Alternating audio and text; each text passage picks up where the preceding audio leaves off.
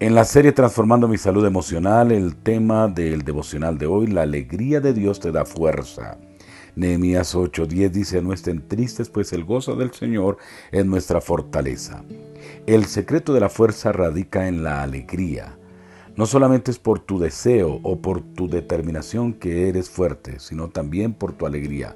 Esto significa que una de las principales razones por las que sientes que no puedes hacer algo o no tienes la fuerza para enfrentar algo es por tu falta de alegría. Cuando tienes gozo, entonces eres capaz de encontrar seguridad en la verdad de que Dios tiene un plan y tienes la fuerza para cumplirlo. Ahora, la reflexión es cómo puedes gozarte, cómo puedes alegrarte. Pues bien, hay una respuesta para ello y es que el fin principal del ser humano es glorificar a Dios y disfrutarlo a Él por siempre. En el cielo, todas las personas estarán disfrutando de la presencia de Dios y estarán alegres. Pero no debemos esperar hasta llegar al cielo para estar con júbilo, sino que podemos hoy elegir disfrutar las bondades y la grandeza de nuestro Dios. Nehemías, ese gran constructor de la Biblia, nos dice que nosotros tenemos el gozo del Señor y alegrarnos o gozarnos no es una forma de intentar tener buenos sentimientos personales. El verdadero gozo y la alegría se centra en el Señor. El gozo que Dios da comienza al enfocarnos sobre quién es Dios. Sin importar las circunstancias que estemos pasando hoy, Tomemos unos momentos para pensar quién es Dios. Pensemos en su gracia, en su poder, en su perdón. Pensemos en su paciencia. Pensemos en su generosidad, en su cuidado.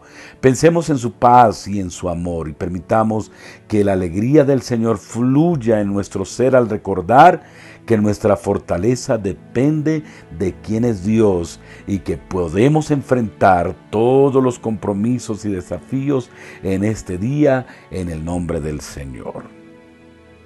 Ahora tres preguntas frente a este devocional y la primera pregunta es ¿qué te dice Dios? La segunda pregunta es ¿qué piensas acerca de lo que te dice Dios? Y la tercera pregunta, ¿qué vas a hacer con lo que te dice Dios.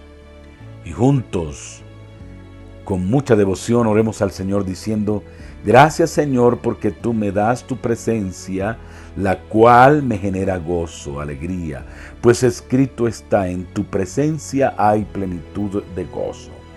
Gracias porque también la palabra de Dios dice que el gozo del Señor es mi fortaleza y porque también la palabra dice que tú convertirás nuestra tristeza en alegría. Señor, me enfoco en ti y me alegro en que tú eres mi Dios porque tú eres mi fuerza, mi protector, mi proveedor, mi salvador, mi consolador y puedo enfrentar contigo todos los compromisos de este día. Gracias Señor en el nombre de Jesús. Amén.